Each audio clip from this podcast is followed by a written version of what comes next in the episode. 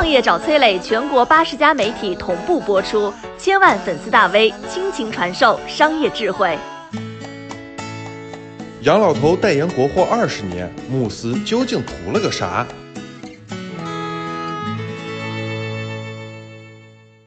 二零零四年啊，当时中国的国产床垫品牌比较有名的是喜临门和梦百合等等，一听呢就比较符合咱们中国人的文字审美，对吧？这个时候慕斯横空出世了。这个慕斯寝具呢，自称来自于欧洲，一八六八年创立，还不让别人喊它慕斯。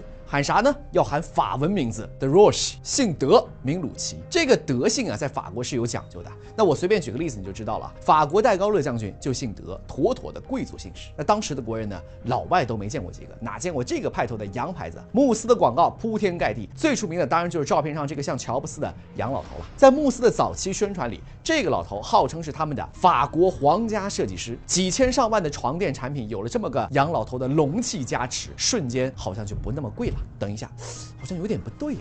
法国一个共和国，哪里来的皇家？这个广告宣传漏洞如此之大，但是不明真相的群众就是没明白。这个慕斯寝具啊，其实根本就不是什么洋大人，就是东莞下面一个镇上土生土长的中国货，中国品牌。靠着穿羊皮，慕斯在床垫行业的市场占有率就做到了全国第一。随后啊，更是一路高歌猛进，四处开花。十一月二十九号，已经筹备 IPO 上市的慕斯收到了证监会的质询函，里边洋洋洒洒几十个问题，其中有一个就问到了慕斯的麻筋上，那真是灵魂拷问啊！你们家广告里那个老头到底是谁？在慕斯亲口说出答案之前，这个问题其实谁也不知道，不仅国内不知道，国外也不知道。慕斯在澳洲的墨尔本机场投放了巨幅的广告，一个澳洲人啊开。车路过的时候，突然抬头看见了慕斯老头空洞而幽森的眼神，浑身一激灵啊！回家就发了一篇文章说：“哎呀，那个老头就像是你晚上醒来在角落里默默看着你的那种人，吓死我了！”这下那些同样被老头吓唬的网友，一个一个的都站出来表示有同感。就这样，这个老头在国外也火了，被真老外们称为最著名的不知道名字的人。一个中国企业雇了一个老外吓老外啊，这简直是绝绝他妈给绝绝开门，绝到家了。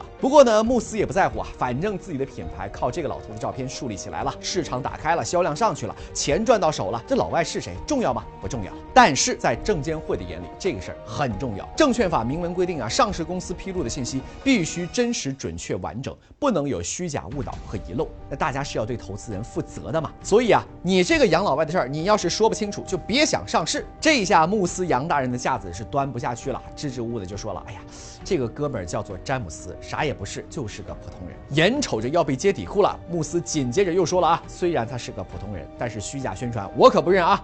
我可从来没说过他是什么大佬，而且呢，我们也是签了肖像使用权协议的。哎呀，这真是屎壳郎戴面具，臭不要脸啊！这个给慕斯寝具无怨无悔代言了十几年的老外，一共收了多少肖像费呢？一千五百美元。很多网友听了就乐了，哎呀，高喊：哎呀，不到一万块钱，请了个皇家设计师，白干了十几年，慕斯真是血赚呐！这事儿呢，不是一个大事儿，在我们眼里呢，也是搞笑大过严肃。但最后呢，我还是想说几句啊，慕斯老头的事儿，说到底就是洋人唱戏啊，什么意思呢？曾经有一段时间啊，我们中国的企业很喜欢请一些外国人来扮演专家、代表、名流之类的角色，甚至还有专门的外国模特公司专门提供这种服务。二零一六年，有一个叫做大卫的外国人，原来啊到中国来做人类学的研究，因为长得符合中国人的审美，半路就被星探发现，转到赚钱去了。后来啊，这个大卫还把自己的经历拍了一个纪录片，叫做《梦想帝国》，专门讲了这个事儿。纪录片的开头的话很有意思啊，只要老外往那儿一站，原本的乡村就不再是乡村了，而是未来的国际化大都市，一张洋脸就能黄。金万两，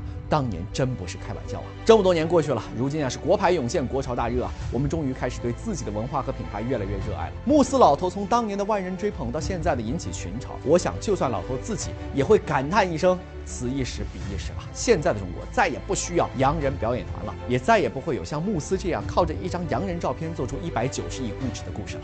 你好，我是松南，是崔磊的合伙人，包括抖音、快手、百度、阿里、腾讯。等等，这些互联网公司都曾经邀请过我们去分享创业方面的课程。我们把主讲的内容整理成了一套音频的课程，里面包含了如何创业、如何做副业、优质项目的剖析等等，相信对你会有所帮助。下拉手机屏幕，在节目简介里添加我的个人微信，这套课程今天免费送给你，快去领取吧。